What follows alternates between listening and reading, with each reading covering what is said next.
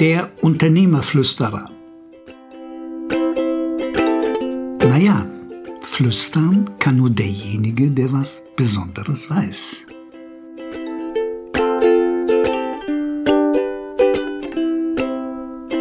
Du bist ein Sklave, wenn du mehr als acht Stunden am Tag arbeitest. Das ist von dem großartigen deutschen Philosophen Immanuel Kant. Ja, manche werden jetzt denken, der Mikosch, der ist auf Drogen. Aber nur mit dieser Provokation kann ich euch motivieren, mal zuzuhören und mehr Zeit für euer Privatleben zu organisieren. Wegen der Systematik folgendes, es gibt zwei Sorten von Sklaven. Die äußeren Sklaven, die von äußeren Themen getrieben werden und die, die von inneren Themen getrieben werden. Fangen wir mal mit denen an, die von den inneren Themen getrieben werden. Du hältst dich sklavisch an eine Form, wie du gelernt hast zu arbeiten. Du delegierst viele Tätigkeiten nicht oder nur halb, weil du sklavisch daran festhältst, wie du es halt immer gemacht hast. Dann gibt es den äußeren Sklaventreiber. Das ist, wie du dir denken kannst, die Gesellschaft, die dir vermittelt hat, ein Unternehmer arbeite mindestens 60 bis 80 Stunden und was es da sonst noch an Mythen gibt. Erstmal zur Klarstellung. Was meine ich mit acht Stunden Arbeit? Ich meine die pure Arbeitszeit ohne Mittagessen, ohne Geschäftsessen abends, ohne Fahrt ins Geschäft, ohne Reisezeit zu potenziellen und zu Kunden. Es sei, du arbeitest während der Reisezeit. Ich habe mich zum Beispiel sehr oft von Studenten chauffieren lassen. Denke jetzt mal nach und rechne sorgfältig. Du erstickst fast, wie viel Zeit sich aufaddiert bei dir. Und nun musst du das scharfe Messer anlegen und alles wegschneiden. Wie und was? Du musst gnadenlos vorgehen. Nimm keine Rücksicht. Kill your darlings. Lege bitte alles auf die Goldwaage und achte sehr auf die Zeiträuber, denn die lauern an jeder Ecke. Allein die vielen Einladungen semi-beruflicher Art. Was hast du auf dem Neujahrsempfang der IHK zu suchen? Du liest deine E-Mails? Aha, was macht deine Assistentin? Wie? Du hast keine? Der helle Wahnsinn. 1984 hatte ich meine erste Assistentin. Die hat meine Korrespondenz, damals gab es da keine Mails, vorsortiert und teilweise selbstständig bearbeitet. Als Mails modern wurden, hat sie alle Mails immer gelesen, vorklassifiziert, weitergeleitet oder selbst bearbeitet. Es ist erstaunlich, wie wenig Mails ich beantworten muss und musste, indem ich den unterschiedlichen Assistentinnen seit mehr als drei Jahrzehnten die Antwort diktiere was auch perfekt von unterwegs geht. Eine Assistentin, glaub es mir, läuft zu Hochform auf, wenn du sie arbeiten lässt, anleitest, forderst und ihr Verantwortung gibst, ihr also vertraust.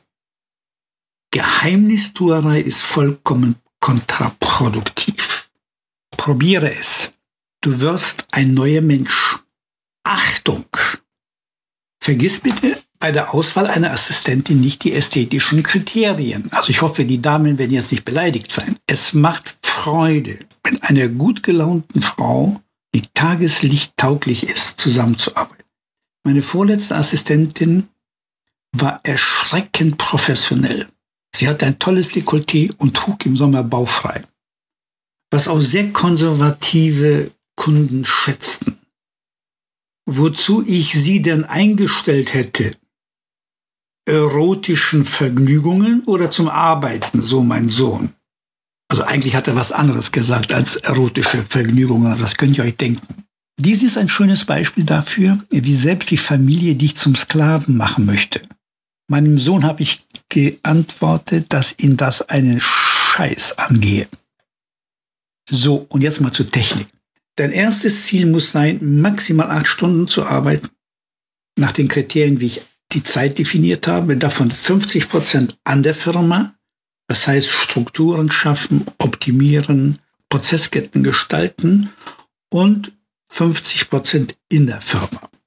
Wenn das geschafft ist, wenn du das im Griff hast, dann kommt ein zweites Ziel von den vier Stunden, die du in deiner Firma arbeitest.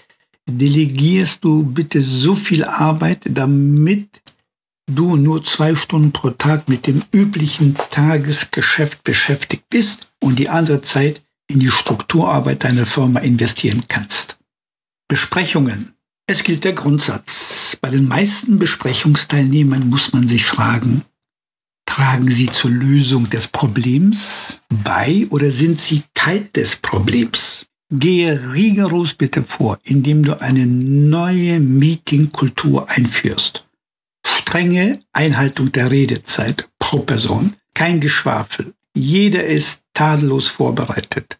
Dauert eine Sitzung länger, aus sachlichen Gründen, bestimme einen Sitzungsleiter und lasse ihn fertig machen. Du verlässt den Raum. Mittagessen. Du gehst nie alleine essen. Immer mit einem Mitarbeiter. Ich habe einmal pro Woche mit meiner Stellvertreterin gegessen. Und deine Assistentin ist Gold wert. So du sie richtig einsetzt. Und beim Essen wird sie dir gerne etwas über das Klima bei Hofe berichten. Und bitte keine privaten Telefonate in der Firma, außer dringende private Angelegenheiten. Kommunikation. Informelle Kommunikation und die auf dem Flur ist sehr ergiebig und erspart dir viel Zeit. Ein Kunde von mir macht es sehr geschickt. Einmal pro Monat kam er aus Spanien zum Head Office nach München. Er ging zuerst zum Portier, der die Einfahrt zum großen Firmengelände hütete. Den hat er mit Namen und Handschlag begrüßt, eine Flasche Wein oder Brandy übergeben und ein Gespräch gestartet. Nach zehn Minuten sei er bestens informiert gewesen, was im letzten Monat unterhalb seines Radarschirms fernab von Spanien passiert sei.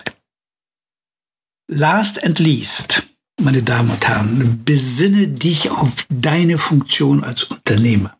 Sei Ideengeber und Impulsgeber.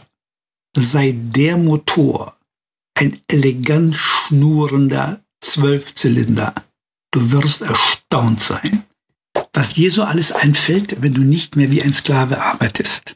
Deine Firma wird noch mehr blühen, das garantiere ich dir. Und ich unterstütze dich dabei, alles umzusetzen, um erheblich weniger und viel effizienter und kreativer zu arbeiten. Bitte lasse uns deine Gedanken zu diesem Podcast wissen.